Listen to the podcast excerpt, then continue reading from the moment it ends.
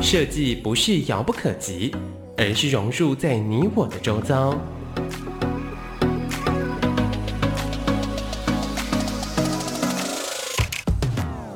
设计台湾，带您认识当代最具代表性的设计。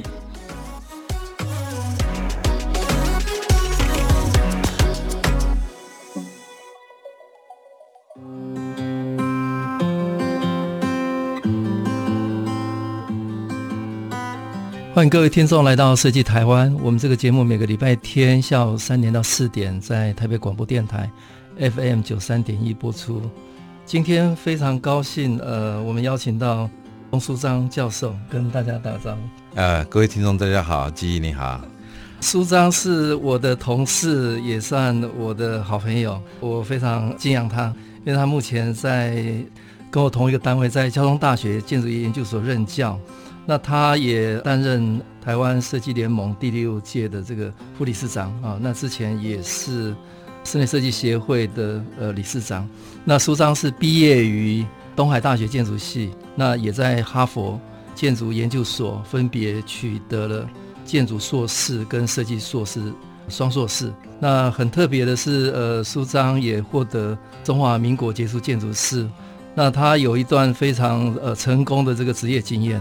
创立了原相联合建筑事务所，哈，有很多作品获得了国际的大奖，包括德国的 iF 传达设计奖，还有远东建筑奖、台湾建筑奖。那他也担任了很多国际的各类的评审，包括二零一三年到一五年担任台湾建筑杂志呃全国六乘二的毕业设计纸上展览的总招。那也代表台湾参加二零零八香港、深圳的。双年展，那也在二零零八威尼斯双年展哈担任相关的一个策策展的动作。那这几年，书章老师也投入在国内的很多重要的展览，包括在二零一三台北城市设计展，那二零一八在新竹有一个非常成功的一个新竹三百的城市博览会，那也在二零一八呃台中世界花博的有一个很特别的馆热农馆哈担任策展。那目前新竹还有一个很特别的一个场域，叫做将军村哈。那龚老师是整体的一个总策划。那还有最近才刚开幕的是台电在板桥，呃，有一个非常特别的变电所，叫做台电电幻一号这个场域哈，也是龚老师去做策展的。那我们先请呃龚老师跟大家分享一下哈，过去有很多很精彩的资历了哈，但是还是聊聊哈，就是你。从小成长学习，那后来为什么会选选择建筑？我们先聊一下，就是呃，你开业之前的这段经验。记忆你好，很很高兴来参加你的节目啊。其实我们算同一辈的，因为大学念建筑其实是一九八六年毕业，我记得你是八七年毕业嘛啊，所以其实我们是同一个同一个时期的人。那其实进入建筑这个这个领域，其实对我来讲是一种蛮大的意外。啊，在台湾的这个整个教育跟联考体系，其实我我刚开始并没有那么一定要念建筑，我其实是听说你的高中同班同学很多都当医生，是 是是，我我其实是当初要念的是理工科，哎呦，我是数学、物理、化学这些理工科是超好，可是反正我那时候对于人文、历史、社会这个不是非常的熟，嗯，那刚刚好。那个时候的建筑是被归类在理工科啊，哦，跟现在不太一样。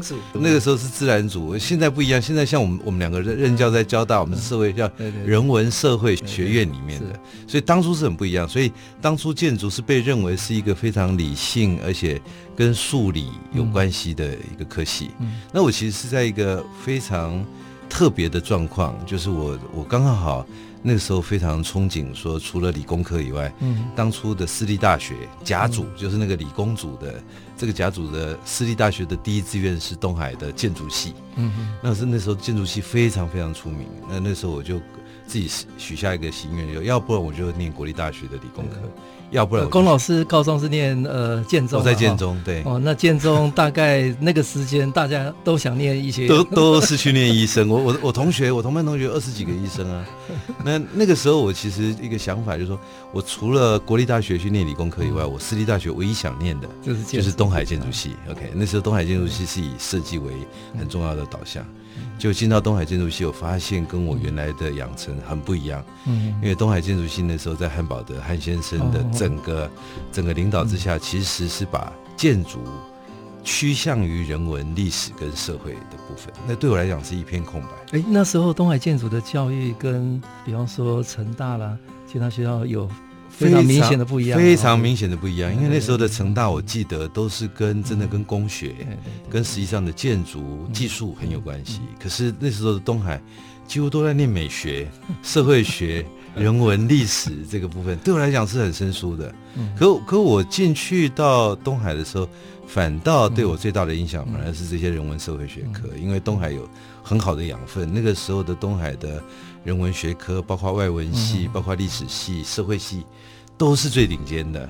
所以进去之后，我我我其实慢慢慢慢的进入原了解，说原来建筑不只是一个理性的架构，而是它其实是贴近于以前的历史，跟贴近于现在的社会学系。那我记得我刚开始是水土不服。不过一直到我大四的时候，其实给我一个很大很大的改变是，那时候蒋勋老师哦。成立在东海成立的美术系。哦对，那个时候他非常喜欢我们建筑系的学生，他说他一定要帮建筑这个学系的学生开一门叫做人文艺术的涵养的学学科。那我在大四的时候修了他的课以后，突然打开了我的很大的一扇窗，让我理解说电影、舞蹈、表演、文学。所有这些相关的艺术学门其实都息息相关，而且都在一起。我其实最记得那个时候我，我我产生一个很大的的改变，是我竟然那时候下定决心，说我想呃在大学建筑系毕业的时候，想去美国念历史跟理论课理论的学位，而不是念建筑设计的学位。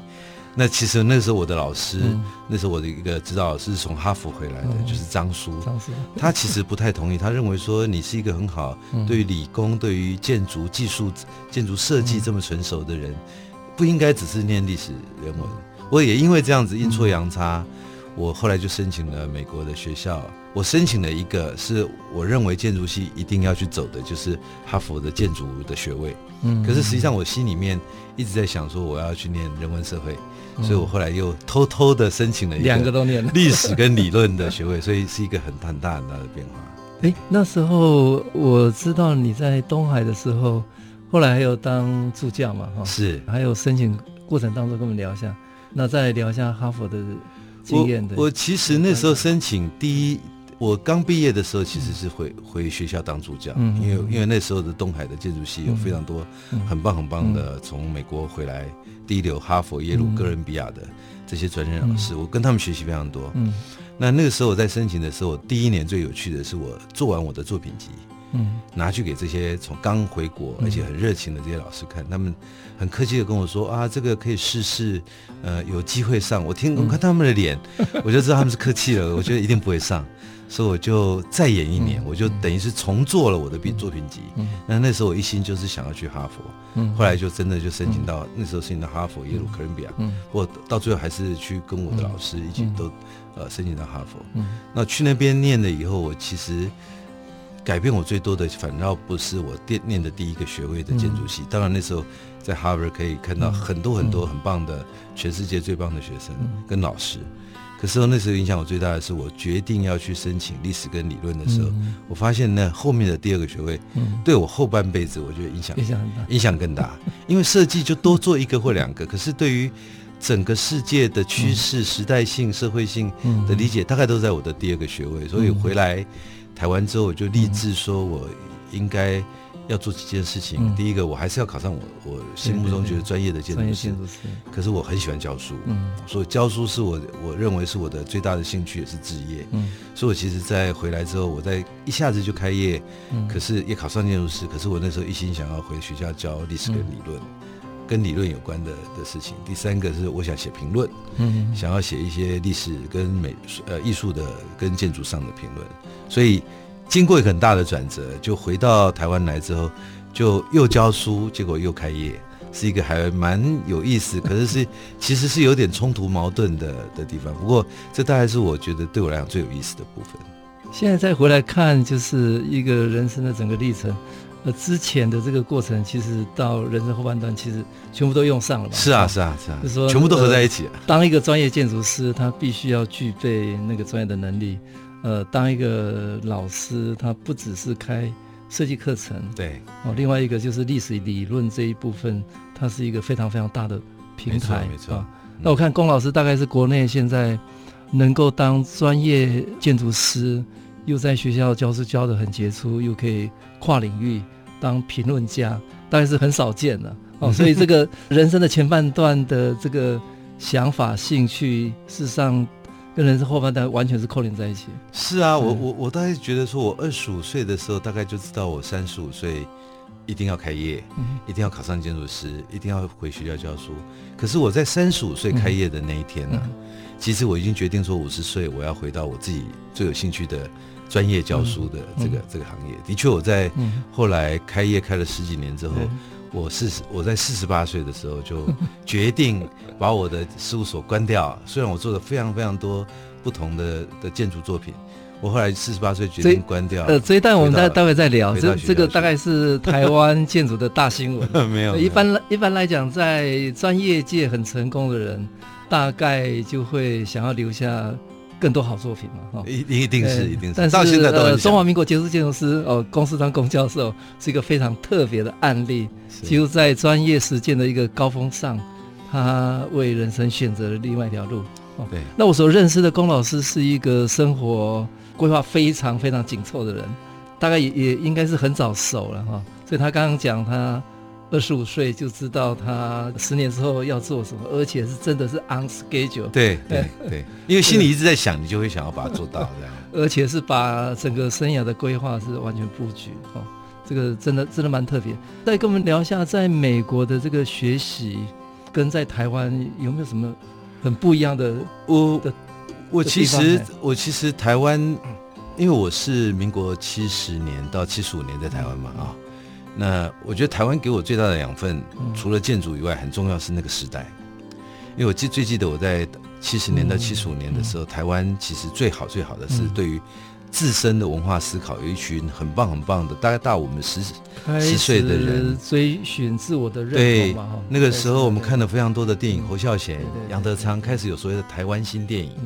那个时候的非常多的杂志，当代文心、人间都很关注我们自己的土地。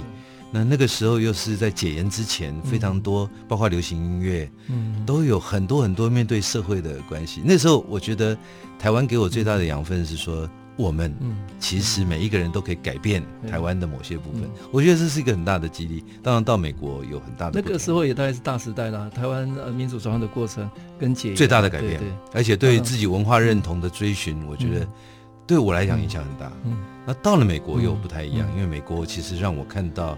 整个大社会的改变，而且让我觉得，因为其实要了解台湾，我一直认为不应该再直接站在台湾看台湾。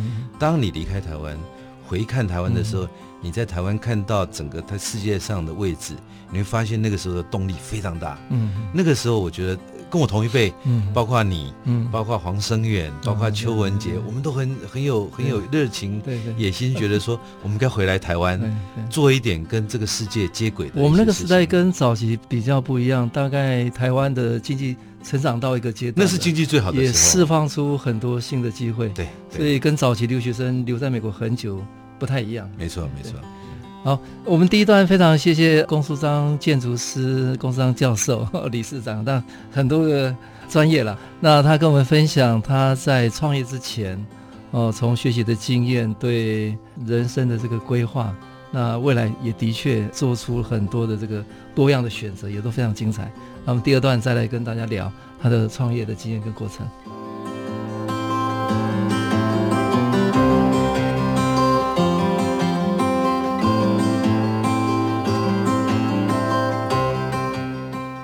欢迎各位听众来到设计台湾，每个礼拜天下午三点到四点，台北广播电台 FM 九三点一，我是节目主持人台湾设计研究院张基义。那今天非常高兴邀到我的同事，呃，非常杰出知名的建筑师龚淑章龚教授。那第一段龚老师跟我们分享他的创业之前的经验嘛，哈。那第二段我们来请龚老师分享一下他的创业的这个过程，哈。我知道龚老师留下了很多非常非常精彩的作品哈。那其实他的事务所那时候得了很多的大奖哈，叫原相联合建筑事务所。是。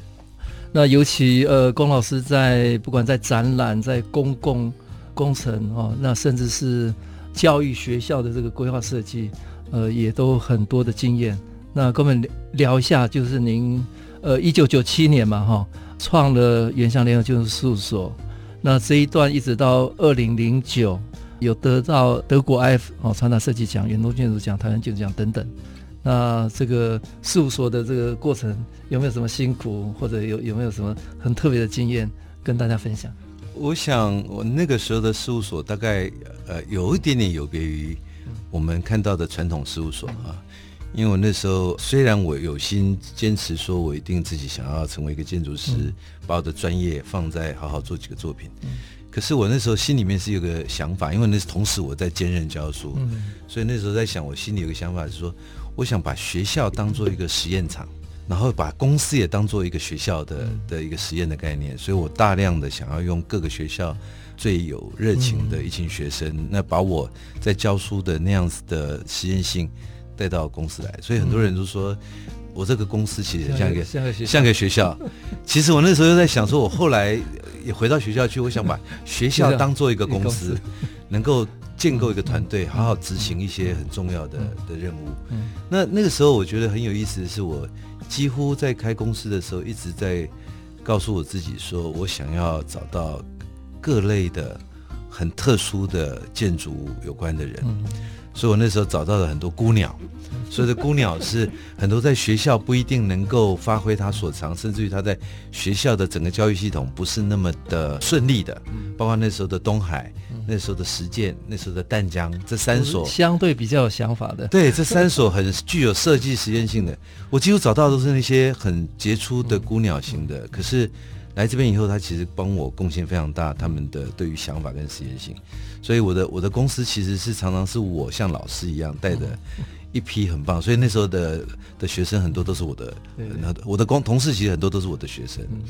那那个时候刚刚好有意思的是我。我在一九九七年开业，其实才开业两年，正要开始做很多不一样的设计跟进度的时候，刚好碰到一件事情，其实对台湾影响很大，就是九二一地震。所以九九年发生的九二一地震的时候，突然有个新校园运动。那那时候我非常有幸的是，刚好碰到台湾的几次的脉动。刚刚讲的七十几年的时候的经济拉上来的时候，文化自己在追寻。到了到了九二一的时候，其实是。开始，很多不管政府机关、教育当初的教育部，很多职业界，我们年轻的建筑师都很有热情，觉得我们可以改变这个社会。刚刚好有机会做新校园运动，所以我那时候做了两个很大的学校，一个艺术高中，跟一个屏东的一个很重要的一个屏北高中。这两个学校对我来讲影响很大，因为他几乎不管是委员给我的一些意见，那时候我跟林怀民老师，跟汉堡德先生。一起在在讨论什么叫做艺术高中。嗯，我们想要改变一个传统，大家认为艺术只是去念艺术班，嗯，而是说艺术变成一个人文教育的一个高中。嗯，我觉得那那时候我每一年都在做净土，我告诉我自己说，其实净土是让我们实验我们自己的心智、意志跟我们对于设计的看法一个很重要。我觉得那个时候那几年的确很辛苦，可是蛮过瘾的。现在想起来。稍微再聊一下，因为我跟龚老师大概是同一个时间，同一个时间，呃，也开始跟着这个台湾的这个这个改变。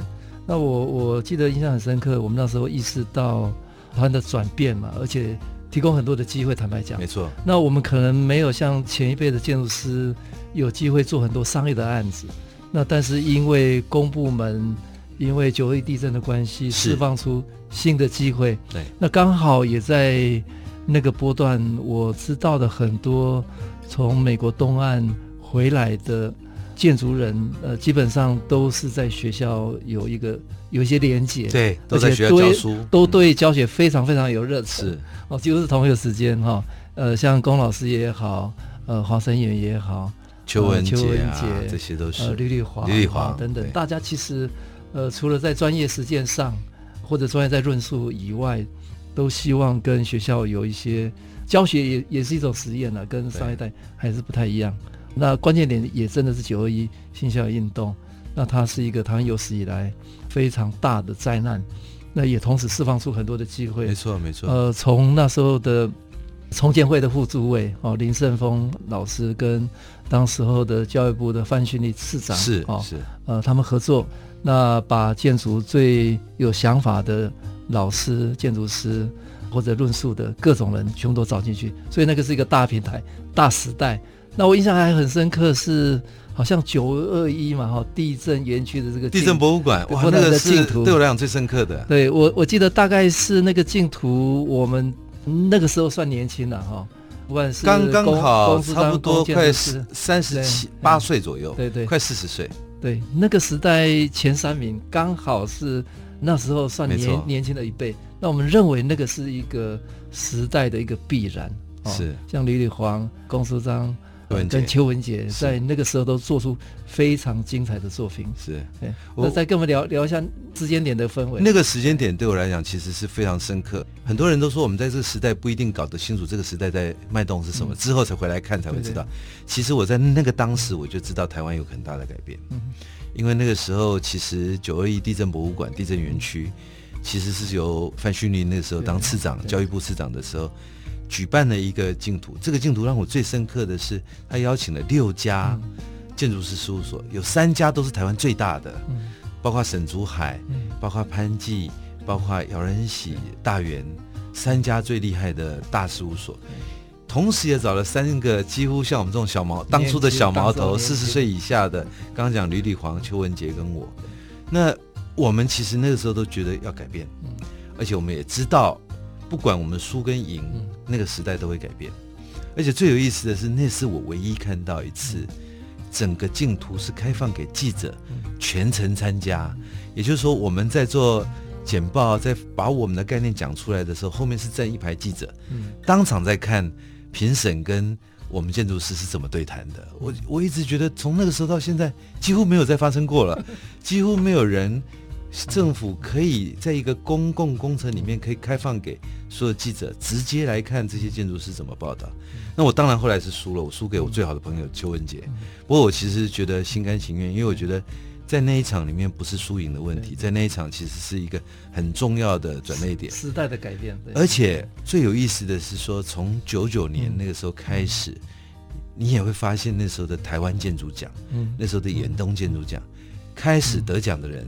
是一批四十岁左右的人开始，每一个我们的努力是会被看到的。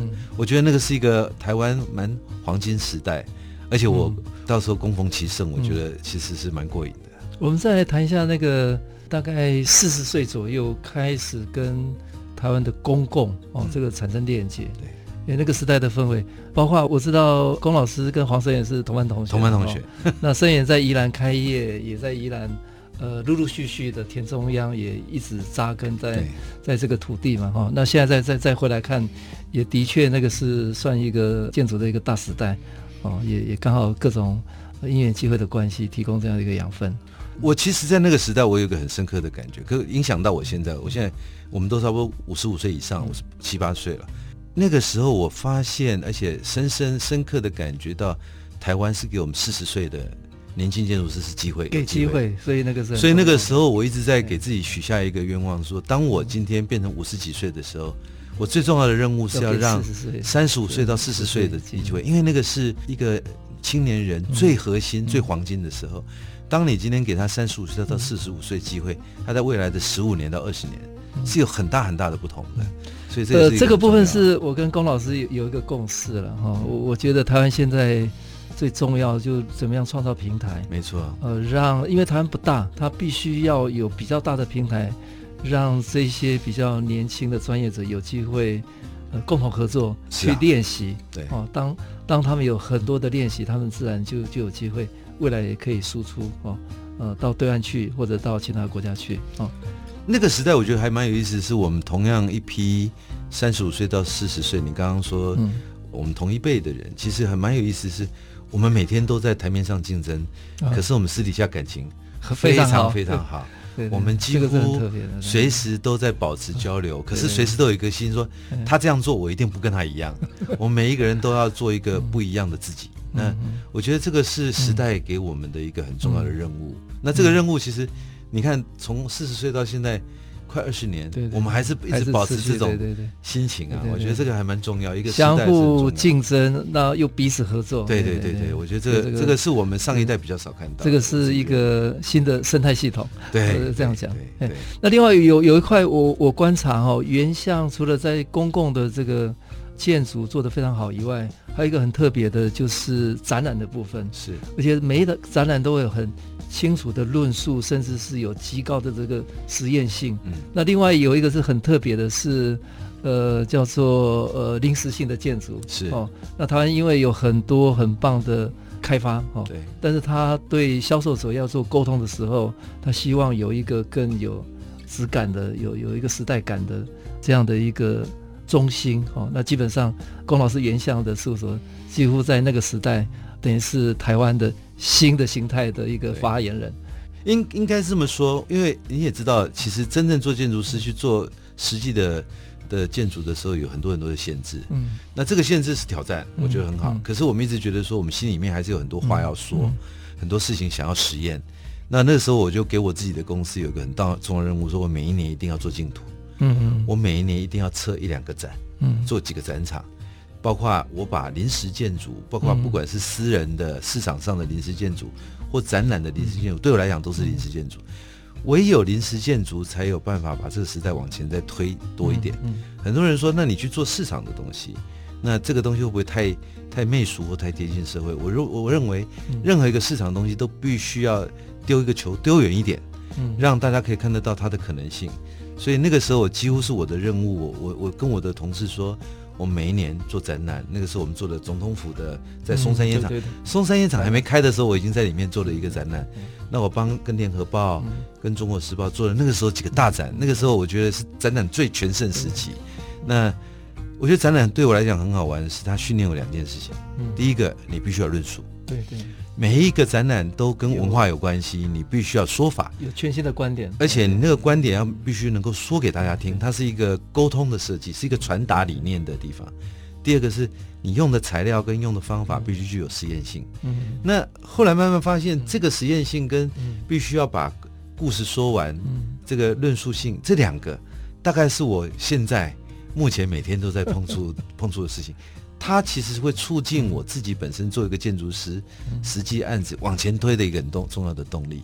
那一直到现在，我觉得二十年、三十年来，这件事情还是在我心目中每年都要做的事情。它是我们的功课，对我来说。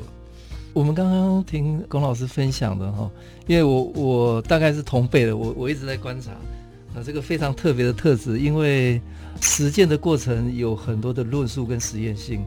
这个是呃，龚老师除了在公有建筑以外，不管是展览也好哦，或者临时建筑，一档一档的都有非常清楚的论述跟实验性。嗯，哦，那我想这个跟他人生前半段的这个。呃，学习跟兴趣是有极大的关系，还有跟我的同辈很有关系，因为有这些同辈相互相互的竞争，而且各自找出自己的路，而且非常非常清晰的路。我觉得有时候一个时代就是一群人突然在同一个时间在一起，然后各自做各不同的事，我觉得那是最精彩的。到现在我都觉得蛮过瘾的。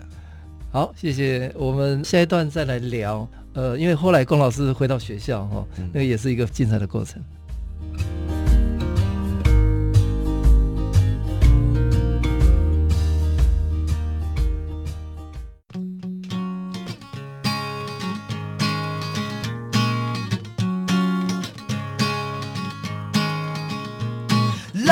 Love Love music，九三点一就是要听。Love love love music，九三点一就是要听，就是要听，就是要听，就是要听，就是要听听听。台北广播电台。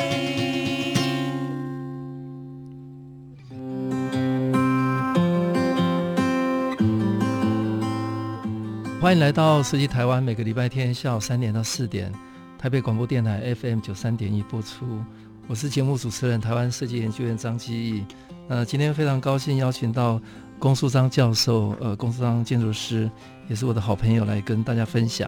那刚刚已经跟大家分享他呃之前的呃专业经验，原乡联合建建筑事务所，呃有非常多的好的公共的建筑跟展览跟临时建筑。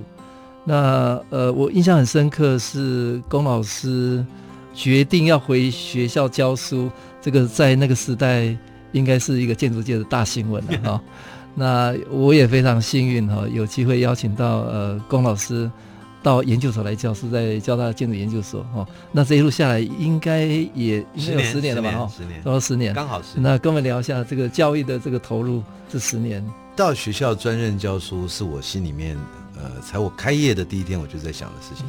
不过我想最重要的推手就是金义你啊，因为你一通电话问我说要不要到交大 建筑研究所来教书，我觉得那个是最后的踢进去球的那一脚。那个踢进这一脚，其实是把我原来心里面想、嗯、想的事情，把它唤醒，嗯、然后开始执行。嗯、那我最记得我在二零零九年过年的时候，嗯、其实差不多这个时候，嗯、过年结束的时候，我就决定说，我希望回到学校教书。嗯、那时候刚好基义你就邀请我说，要不要回到交大去？嗯、那时候我我刚决定完。回到交大去的时候，我最记得那一年，二零零九年的一个台湾很重要的杂志，嗯、台湾建筑杂志，嗯、登了一个专辑，就是在报道我把公司、嗯、把一个建筑师事务所关掉，回到学校去。嗯、然后那个那个杂志的的抬头我都还很很记得，他叫写说“市急流为何永退”嗯。OK，那那个时候的总编是王俊雄，帮、嗯、我做了四期的专门报道。报道我在那个时候的十几年的工作的，到底在想什么？王俊雄现在是实践大学建筑设计系的系主任，主任也是我们那个时候同那时候是台湾台湾建筑总编，他跟我同一届。他企图在我公司关掉回学校之前，整理连续四期，就是理解我之前在想什么。其实也在发现我为什么要回到学校去。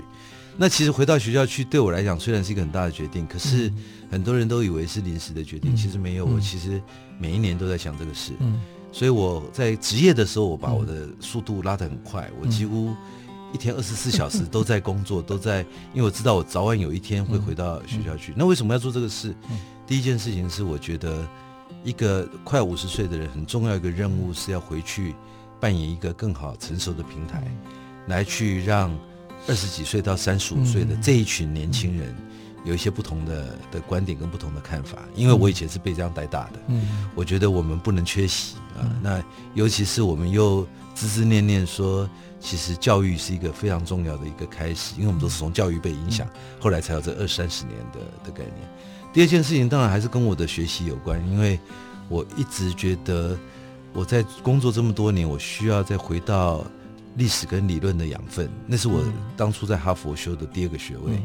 我觉得那件事情在回来台湾这忙碌的过程里面，似乎无法整理，也无法回看，到底我们现在在做的事情跟这个时代有什么关系？所以我就决定要回学校去。那当然那时候还蛮重要的是，我刚才也说，我想回到学校去，我想把学校变成一个公司。嗯，它是一个不是喃喃自语，不是在自说自话的一种呃学术的练习，它应该是要面对社会，面对公共。我稍微再说明一下那个历史背景哈。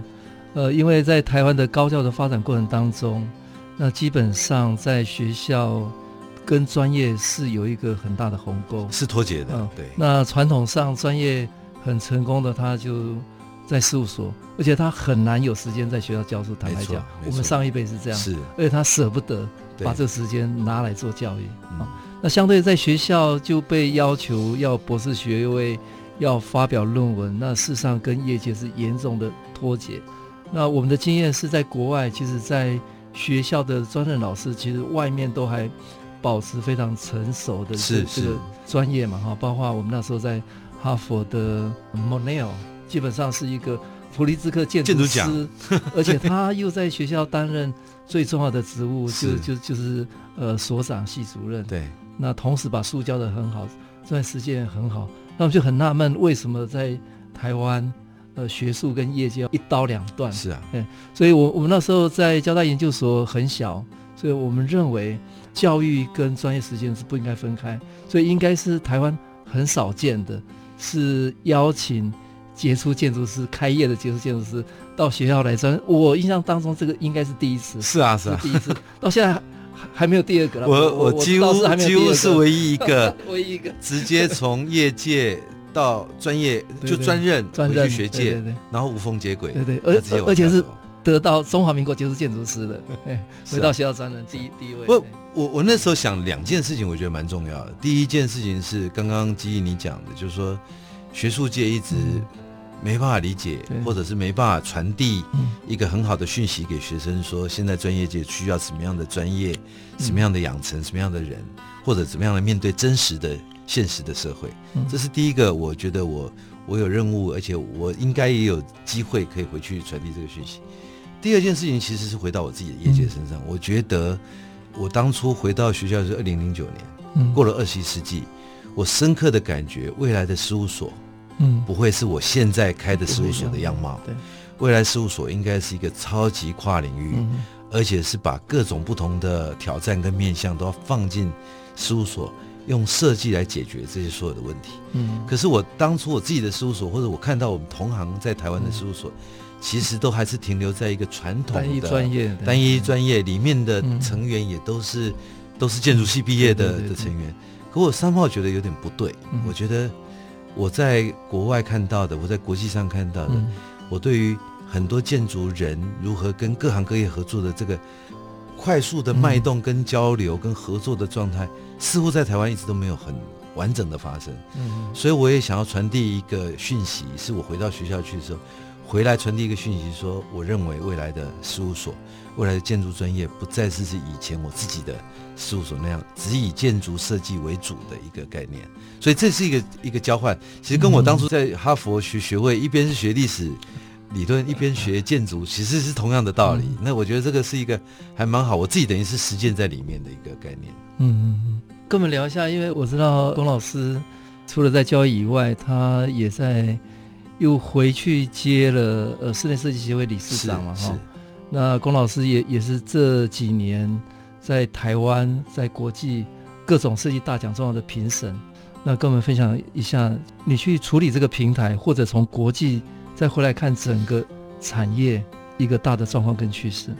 这这一点我就会回到刚刚提到那个台湾建筑杂志那个标题说“四级流为何永退”。那个时候的总编王俊雄问我说：“那你已经在在事务所做了这么实验性的东西，为什么你现在要退回学校？”我就跟他说：“回学校去不叫做退回，反而是对我来讲是一个前进。OK，这这是对我来讲是一直是保留在我这个写意跟个性里面的，因为我一直在觉得说，其实我认为的教育是一个广泛的教育，不只是在学校对学生教书。”包括你刚刚讲的，我在社会上希望能够扮演的角色，带动年轻设计师，传递设计师应该怎么面对于未来的社会的挑战，这个都是我认为教育的很重要的一块。教育不应该被关在学校里面，所以我在刚刚好有一些机会，我就接了室内设计协会的理事长。其实我那个时候一直想要做一件事情，是我希望把室内设计这个。大家以为室内设计都在做房子里面的这样的装修装潢，是在做美的事情。嗯、这件事情希望让年轻人不要只是关在门里看这个事，他应该打开来理解现在所谓的设计，或者是室内设计或空间设计，应该要怎么照顾，包括怎么照顾社会的公共空间，嗯、怎么照顾所有的人的心情疗愈，怎么照顾所有的这个。品牌应该要怎么样定位跟时代结合？我觉得这个都是教育的一种，所以我我其实我我把教育拉得比较广，而且我我认为教育其实跟专业也很有关。我我其实把自己当做我就是一个空间设计的专业者，可是我必须广泛的跟各种不同的人做接触，而且我认为二十五岁到四十岁的这群年轻人其实最需要改变，因为。对他们来讲，未来还有二三十年要面对未来。可是你看现在的近未来多么的快速，五年后就是变了一个样子，十年后变了一个样子。我们大概不太可能就只做这个事。所以我那时候在室内设计协会，我就希望我自己也办大奖。嗯，我办了 TID，就台湾设计大奖。我几乎把台湾设计大奖原来的奖项拉出来，变成一种新的各种不同的新奖项，包括。对社会的、对技术的、对公共的一些贡献。我希望让这些人做的设计被看到，或者进而影响整个设计师的概念。那我觉得，我如果能够影响设计师，我不需要影响那么多人，我只要影响设计师，我觉得设计师有很大的改变。第二个，另外一个就是说，我认为应该把设计这个很重要的概念变成跟社会有关的社会设计，而且这个设计不会只有空间设计者，包括工业设计，就像你现在基于你在设计院所做的事情，工业设计、平面设计，包括媒体设计，都应该合在一起看。那因为我自己本身对这个部分很有兴趣，所以我每天都在这里面，在跟这些人在交流，所以。我实际上是有办法传递或当做一个桥梁，把这些人带在一起，那做一个比较完整的事情。那我觉得时间到了，因为你刚刚问我说台湾的年轻人，我个人认为就华人来说，台湾是我认为华人界里面，包括这里，台湾、新加坡、香港跟中国大陆，还有国际的华人，台湾的年轻人大概是最重视自己土地、社会文化的一群很棒的年轻人。而且他们都愿意把他们的时间跟热情贡献在一个社会跟公共的事物。我觉得这群人这么棒，为什么不把他拉出来引导整个世界，或者让台湾的这群人被看到？他不能再被盖在下面，好像大家因为台湾的经济景气并不好，嗯可台湾的文化实力是越来越好，或者是台湾的设计界之间的交流是越来越棒。嗯所以我很荣幸在这个时候能够跳回在教育界也好。学术界也好，可以扮演这个桥梁，把它全部都连在一起。这大概是我心里面最想做的事。哎，可以请龚老师跟我们挑出几个展览，嗯，哦，那个展览的背后比较特别的，呃，策展的观点或者你观察到的。其实我最我最深刻，对我而言最深刻了解，就是我二零零九年回到学校去，嗯，我从二零一零年到二零一三年。其实是呃刚刚好，台北市嗯有很大的运动，嗯、那个时候做了一个叫做都市的前进基地，嗯，那叫 URS。那个时候就是我们希望找很多很多年轻人去对老房子有一些不一样的看法。嗯，进而后来在二零一三年，我就为了要争取世界设计之都，帮台北市做一个世界设计之都的争取的展览。那个时候我跟刘维公那个时候的文化局局长，我们就做了一个概念叫做。不断演变的、不断进化的城市，而且这个城市要谈的是社会设计。我记得我那时候找了一百多个台湾非常年轻，那时候才二十几岁的年轻设计师，把他挖出来。我认为人最重要，如何改变城市是需要这群人。那群人当初大概就是二十几到三十出头岁，现在 十年后的现在，他们就是现在我认为文化实力最坚强的一群设计师。那我觉得之后的所有的。设计的演变就是这群年轻人互相之间在合作交流。那我觉得那时候的世界设计之都，虽然最后世界设计都没有一个实质的表现，可是实际上它其实影响力很大，因为它把所有的设计界的人都拉在一起，而且不断的练习。我觉得不断的练习，因为城市是动态的，你要让他不断的练习，才会看到好的一个方向。龚老师跟我们分享，在他投回呃教育的这十年来。其实不只是学校教育了，其实对专业的这个平台跟透过各各种展览，让很多的年轻人跨界合作。那我之前在节目也跟大家分享，二零一六，呃，台北有机会举办世界设计之都，嗯、那个是一个种子，因为透过社会设计的这个链接，让大家看到台湾设计的能量，对，跟各种可能性。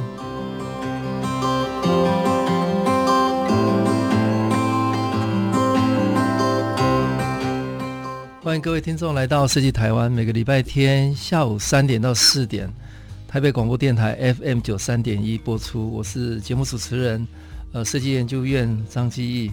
那今天邀请到我非常好的朋友，也非常杰出的龚书章龚建筑师龚教授，跟大家分享。龚老师刚刚讲，呃，之前有很多的经验，在国际评审或者很重要的这个策展。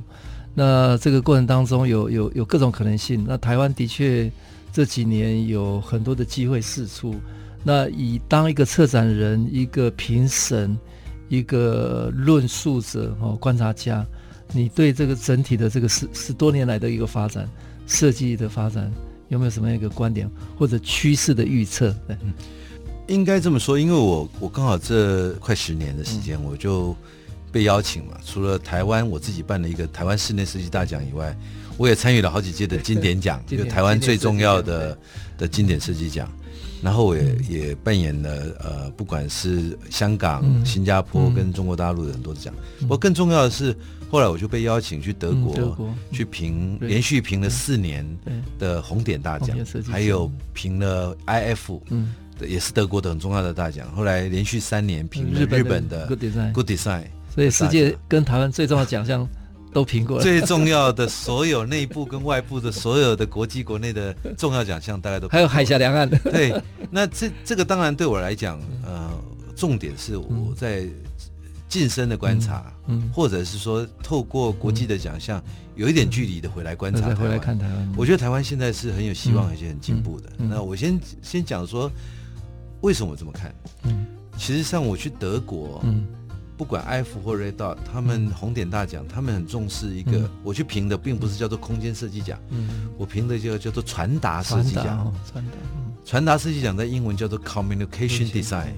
因为现在的当代认为设计不是只做好看，设计做完之后是要传达一个理念，理念或一个讯息给使用者，或给一般的民众，这是一个很重要的。当你今天。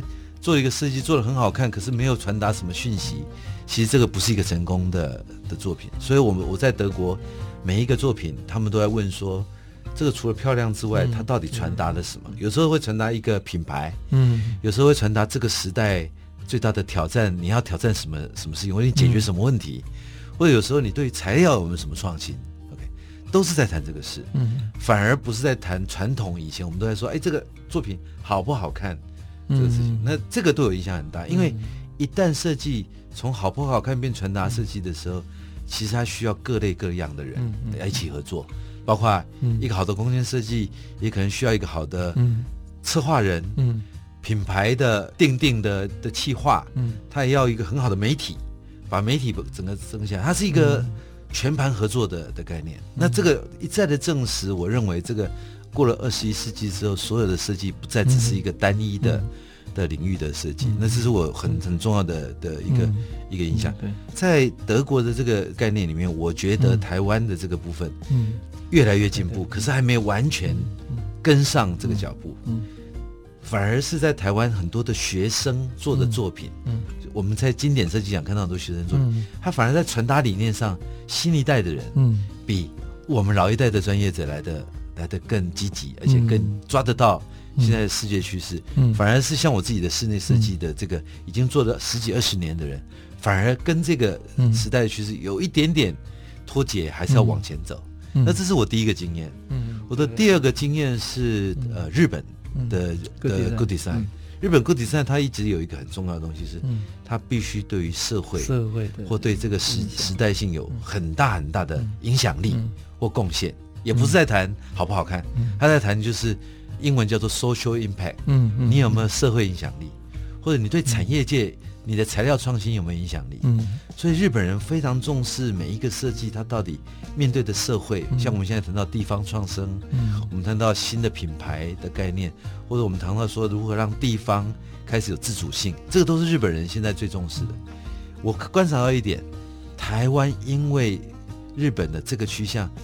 日本越来越重视台湾，他认为台湾现在在做的，对于各个地土地、地方、社会性的探讨的，现在的年轻一辈的人，几乎不输日本人，甚至于比日本人更多案例是很棒的。嗯，所以我我最深刻的是这两年，日本人几乎独特别飞过来来看台湾的几个很重要的。你说，我觉得我们不用妄自菲薄，我们台湾。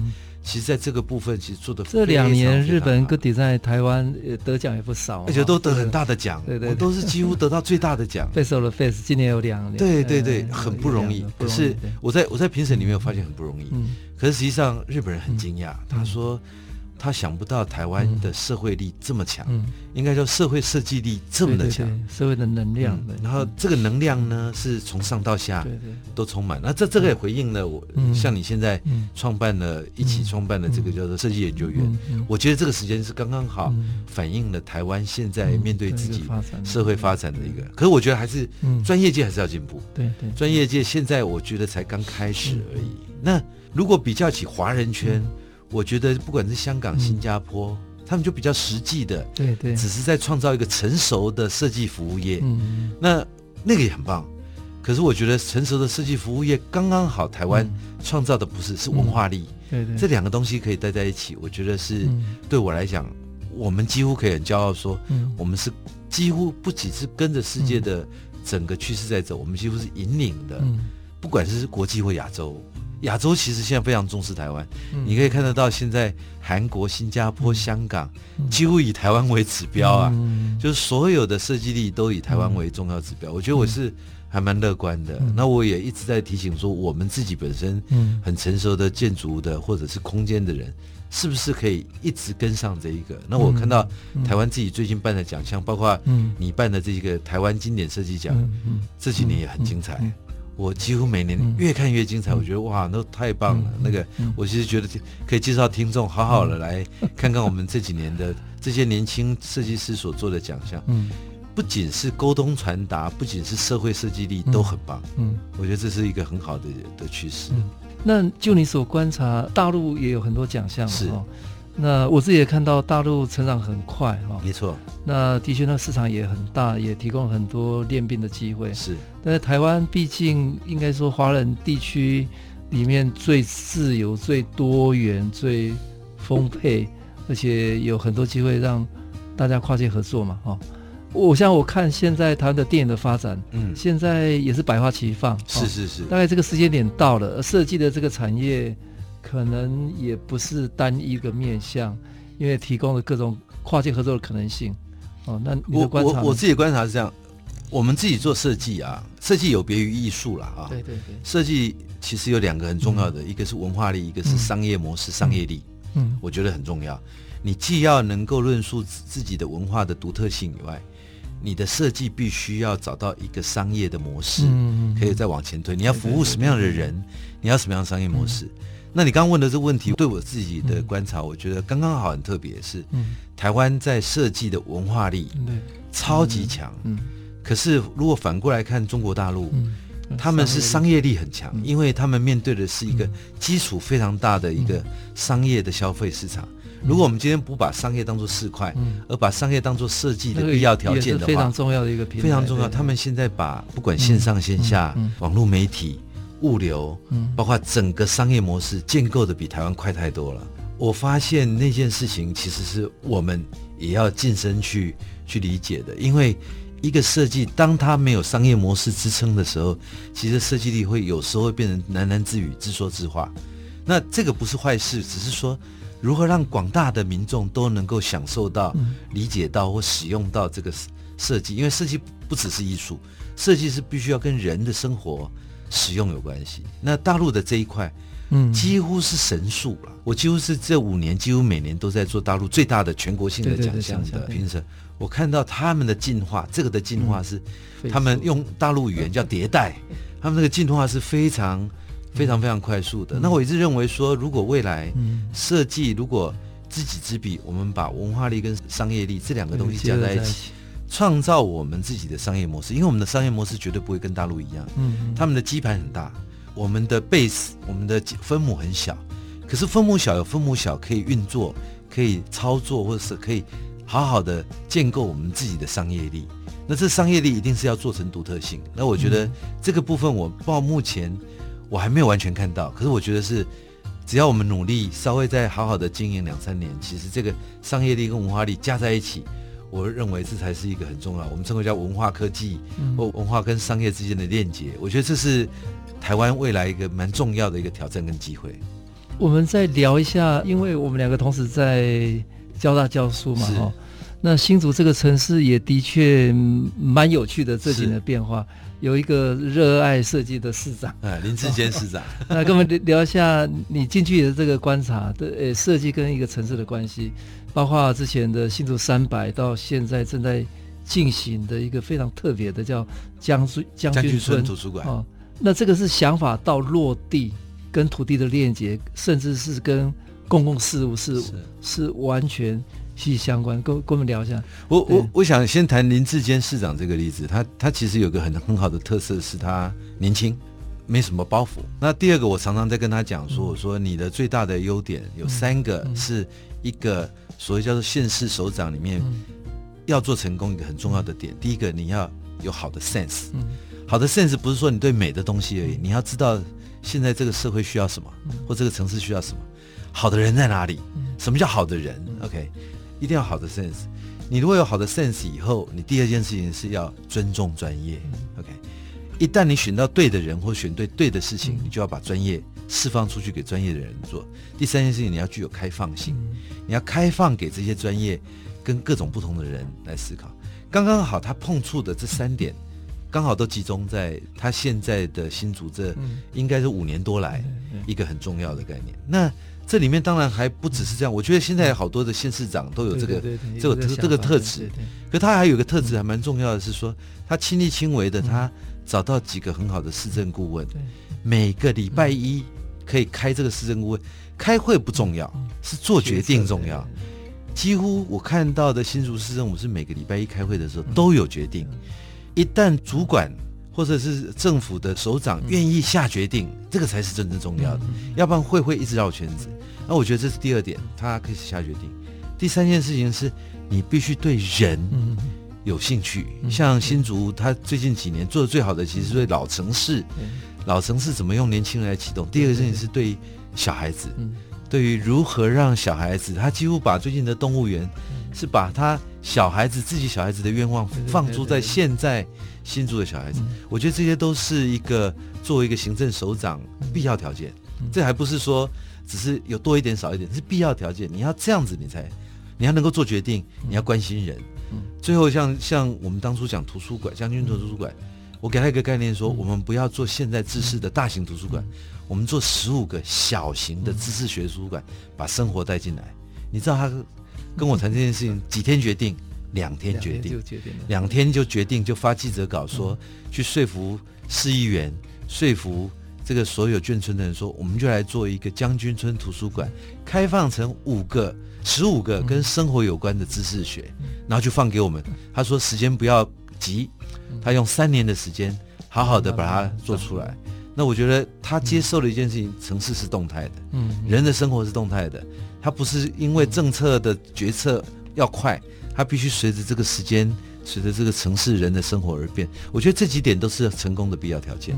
今天非常高兴邀请到杰出的建筑师龚书章龚老师，他同时也是交大建筑研究所的教授。哈，那我来看龚老师，他真的是一个城市行动与社会创新的启动者。那刚刚跟我们分享的非常精彩的这个创业的经验跟这个大时代的脉动，那他其实很关心。台湾在这个转变的过程当中，有更多人投入在设计更广域的这个合作。那未来台湾应该在设计方面有更多的机会跟发展。